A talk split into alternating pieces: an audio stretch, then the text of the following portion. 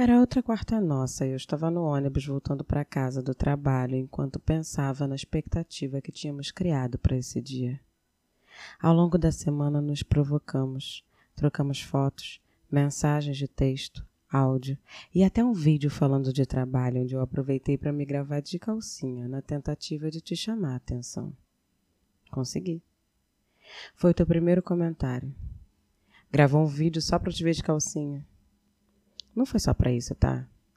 Eu queria te mostrar o gesto e a entonação na fala, mas aproveitei para posicionar a câmera estrategicamente numa altura reveladora.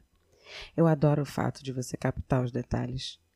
Tudo isso passava na minha mente junto com a expectativa de te ver mais tarde e eu já conseguia sentir a minha buceta reagindo aos teus estímulos.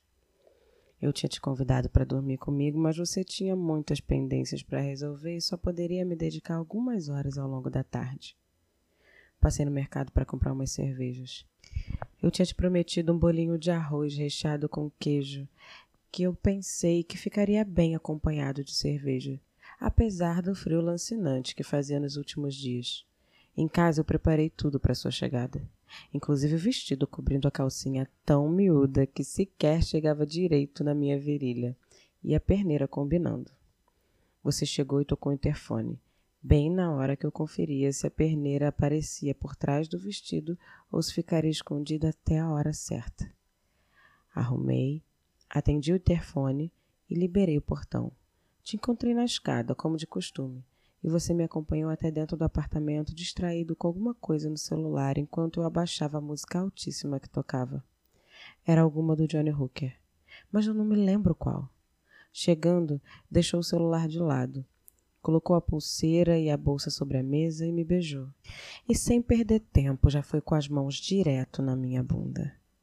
A minha boca encheu de água e eu queria te chupar e fuder ali mesmo, na sala, ao lado da mesa. Surpreendentemente, você parou. Continuou algum assunto sobre a música que tocava, sentou para preparar um cigarro e eu sentei do lado para terminar o chá que tomava. Você fumou e começou a acariciar as minhas pernas entre um assunto e outro. Com frio, coloquei meus pés embaixo de você para serem aquecidos. Você me puxou para perto. Nos beijamos e eu não posso ser injusto ao resumir aquele beijo só a uma palavra. O nosso beijo acelerou os meus batimentos cardíacos, deixou a minha respiração ofegante e me fez flutuar por alguns instantes. Eu perdi a noção do tempo e espaço.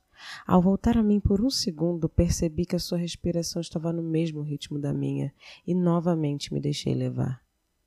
A sua mão esquerda finalmente chegou à minha coxa e encontrou a perneira. Passou por ela e chegou a pequena parte da calcinha atrás de mim e depois subiu até tocar o meu seio direito. Sua mão desceu pela parte frontal do meu corpo e chegou à minha buceta apertada naquela calcinha minúscula. Acariciou um pouco antes de puxar aquele fiapo de pano para o lado e perceber que eu estava completamente molhada. Seus dedos me penetraram e não conseguimos mais manter o beijo.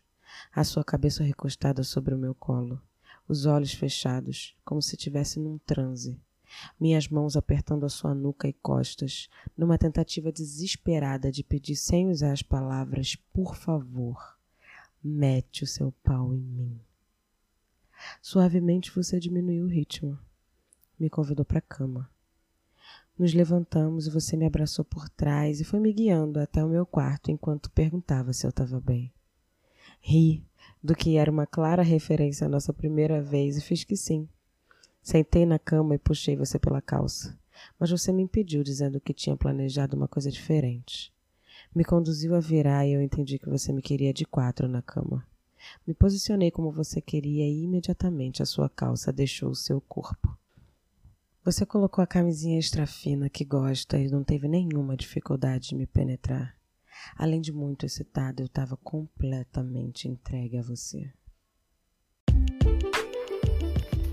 É rapidinho.